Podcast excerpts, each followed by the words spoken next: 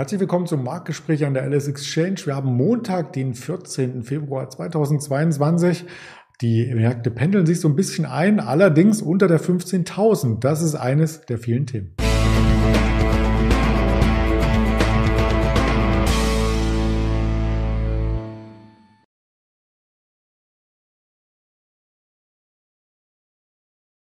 Neben dem DAX zum Wochenstart schauen wir auf die Ukraine-Krise, vielmehr auf die Rohstoffe, denn das ist auch ein Thema neben territorialen Veränderungen, die hier sicherlich in den Augen von Präsident Putin aus Russland eine Rolle spielen. Wir schauen auf die Mercedes-Benz Group und auf Tesla mit einigen Daten, die angereichert werden von unserem Daniel in Düsseldorf, den ich recht herzlich hier begrüße. Hallo Daniel.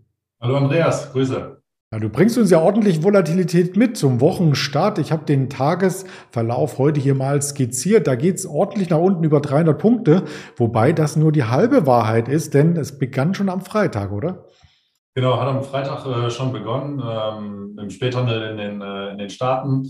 Und ja, es hat sich durchs Wochenende durchgezogen. Du kannst ja auch ähm, OTC bei Lang und Schwarz am Wochenende handeln und da war auch ein enormer Abgabendruck zu verzeichnen. Ähm, ja, die Leute sind angespannt, die Märkte sind nervös. Ich glaube, die Nachrichten, die wir am Wochenende empfangen haben, waren nicht äh, positiv, äh, verstärken das Ganze nochmal. Ähm, der Konflikt in der Ukraine mit äh, Russland. Und ja, wer heute Morgen oder in der letzten Nacht noch den Super Bowl geguckt hat und äh, noch müde Augen hat, der musste sich heute Morgen wahrscheinlich noch mal ein bisschen stärker reiben, als er das satte Minus im DAX gesehen hat. Ja, Super Bowl war auch ein Ereignis. Ich hatte heute Morgen drei SMS bei mir auf dem Smartphone. Da stand Short 11 Meter. Also es haben einige auch drauf spekuliert, dass die Märkte unter diesem politischen Druck erst einmal den Rückwärtsgang antreten, weil man weiß eben nicht genau, wie es weitergeht. Und wenn man charttechnisch das ergründet, sind wir tatsächlich jetzt auf dem Tief aus dem Januar, außerbörslich zumindest aufgetroffen. Und wenn man den Xetra-Chart anschaut, ist man schon beim Tief vom Oktober gewesen. Also die ganze Weihnachts-Jahresendrallye erst einmal zunichte gemacht. Genau, das ist zunichte gemacht und das ist ähm, eine, wahrscheinlich ein sehr wichtiger Punkt, an dem wir uns gerade befinden. Und ähm, sollte diese Marke, ähm, an der wir jetzt gerade so ein bisschen tänzeln, äh, nachhaltig äh, oder nachdrücklich fallen, ja, dann kann es nochmal einen ordentlichen äh, Schub nach unten geben. Ähm, man merkt es auf jeden Fall heute auch, bei unseren Kunden, dass die Nervosität äh, definitiv da ist. Abgabendruck ist, ist enorm. Ähm, das zieht sich komplett durch alle, alle Branchen, alles, was, äh, was Momentum ist, was äh, Growth ist, was Big Tech auch ist. Ne? Also Amazon, Alphabet, Microsoft, das wird ebenfalls alles ja, rausgeschmissen aus den Depots. Ich glaube, die Leute gehen so ein bisschen dazu über, ähm, Cash, äh, die Cashquote zu erhöhen, was im Zweifel nicht das Schlechteste ist in so einer Phase, die wir gerade sehen, gepaart mit den ganzen Problemen, die wir auch in Bezug auf Inflation und steigende Zinsen in Amerika haben. Aber ja, es ist, äh, wie gesagt, eine sehr wichtige äh, Marke, an der wir uns gerade im DAX befinden. Und wir sind noch nicht ähm, quasi bei einer Klärung des Konflikts. Ich habe hier von NTV einen Screenshot mal entnommen. Da sagt wirklich ein Putin-Diplomat zur Ukraine-Krise, wir, das kann ich, nee, ich muss es nicht rauspiepsen, wir sind ja hier erwachsene Menschen, wir scheißen auf ihre ganzen Sank Sanktionen, sagen sie. Also auch damit lässt sich ähm, der Kreml nicht äh, locken oder einschüchtern. Du hast uns eine sehr schöne Grafik mitgebracht. Um was geht's denn eigentlich bei den Rohstoffen in dieser Region? Genau, wir haben, ähm, das fand ich eine interessante äh, Grafik von äh, Bloomberg, ist äh, von einem Analysten von JP Morgan erstellt worden, wo man sehen kann, ähm, ja, wie so ein bisschen die, äh, die Anteile der ähm, russischen und ukrainischen ähm, Exporte ähm, so sind. Und dann sieht man eben ganz besonders äh, Platinum, Palladium ganz weit oben auf der Exportliste. Was man aber auch sieht, ähm, zumindest bei den Russen, ist ein hoher Anteil an Weizenexporten und den hat man auch insbesondere in der Ukraine. Ich glaube, die Ukraine ist für 25 Prozent der europäischen äh, Weizenexporte zuständig. Ähm, ja, wir hören es die letzten Wochen schon immer wieder, Inflation, insbesondere bei Lebensmittel und Konsumgütern. Und ähm, der Konflikt könnte hier nochmal ordentlich ähm, obendrauf schlagen, nochmal dafür sorgen, dass äh, ein Angebotsschock im Bereich der Lebensmittel durchaus realistisch erscheint. Und ähm, ja, es eben dazu führen kann, dass äh, Brot äh, demnächst erheblich teurer wird, ähm, was den ein oder anderen, äh, vor allem in Entwicklungsländern oder ähm, schwächer entwickelten Ländern, extrem hart treffen könnte ja, also auch von dieser Seite bleibt eigentlich nur zu hoffen, dass der Konflikt ähm, irgendwie noch positiv äh, ausgeht. Mhm, das stimmt natürlich. Die Seite hatten wir noch gar nicht belichtet, aber wir wollen nicht nur negative News hier mit reinbringen, sondern es gibt auch einige Aktien, die sogar im Plus notieren im DAX und eine Aktie, die startete sehr, sehr schwach in der Vorbörse bei 70 Euro, war zwischenzeitlich bei über 73. Das ist die Mercedes-Benz Group. Was ist denn da der Hintergrund? Genau, Mercedes-Benz, ja, schwer zu sagen so ein bisschen. Ähm, tatsächlich auch verwunderlich, ähm, dass nach starken Zahlen und einem, eigentlich auch einem guten Chart über die letzten Wochen ähm, die Aktie heute äh, positiv ist. Tagesaktuelle Nachrichten, die das jetzt irgendwie begründen, habe ich ehrlich gesagt nicht gefunden. Ich vermute, dass es einfach da, damit zusammenhängt, dass man ähm, letzte Woche war es, glaube ich, äh, starke Zahlen gebracht hat und ähm, die Anleger jetzt einfach aus riskanteren Assets rausgehen und ähm, in ja die positiveren äh, Unternehmen investieren, die, weil sie eben kürzlich äh, Top-Zahlen gebracht haben, ähm, so ein bisschen sicherer zu sein scheinen. Ich glaube, äh, Mercedes-Benz hat mit einer sehr guten äh, EBIT-Marge äh, letzte Woche überrascht.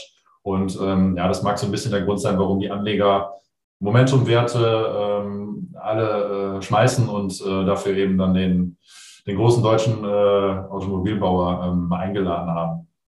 Ja, und der Chart sieht nach einer Bodenbildung aus, wobei da der Schein ein bisschen ähm, trügt, und zwar in positiver Hinsicht. Man müsste ja die Ausgliederung der Daimler Trucks hier wieder mit reinrechnen, oder? Ganz genau, das war, glaube ich, Mitte, Mitte Ende November. Ja. Also das sagt der Chart das genau. Ähm, ja, das müsste man eigentlich mit reinrechnen. Das ist ähm, nicht so ganz so schön gemacht. Ähm, aber ja, wie du schon sagst, der Chart sieht eigentlich netter aus, als man es äh, als man es da vermuten könnte.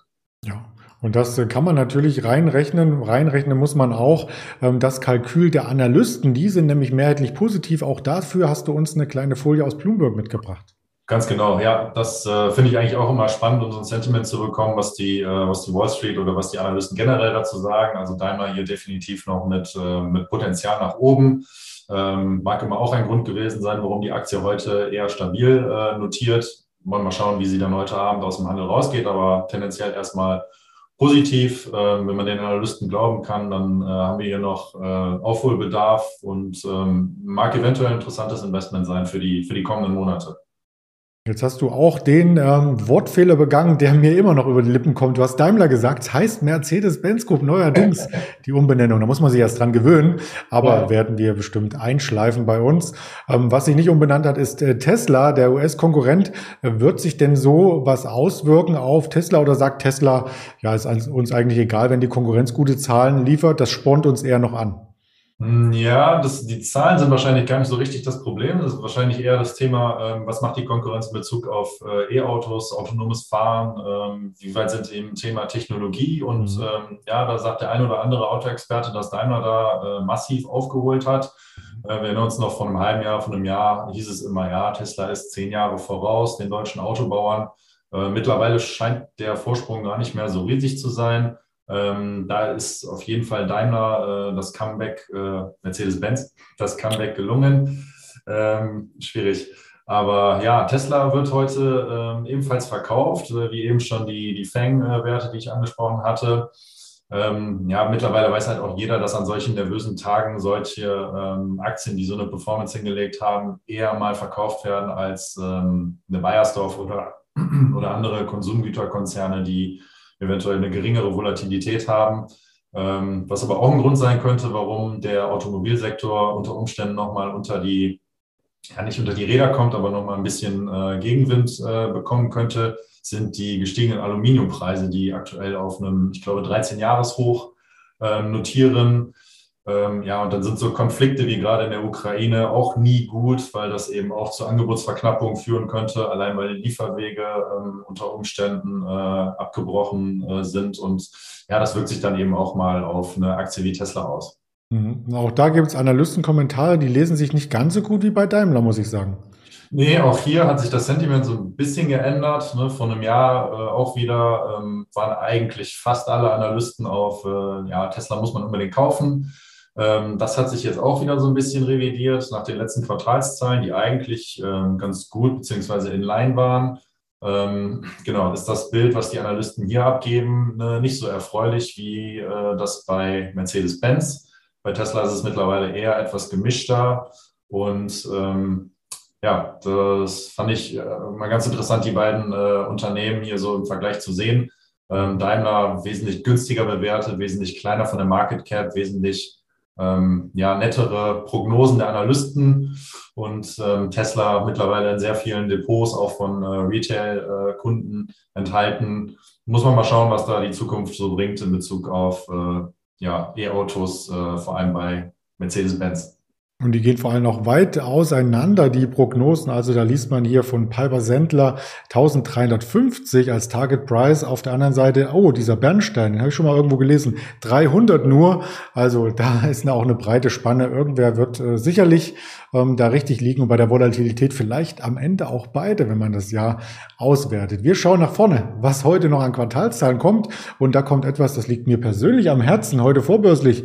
Weber, also wurde da ordentlich äh, zugelegt in der Pandemie an Grillzubehör, wurde da viel gekauft, trifft man mittlerweile in vielen Baumärkten an.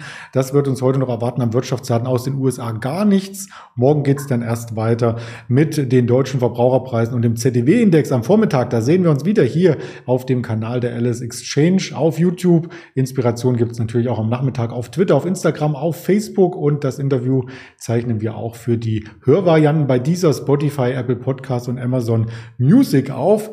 Dann schnell wieder in den Handel. Daniel, ist ja viel Volatilität. Ich wünsche dir viel Erfolg und bis bald. Danke.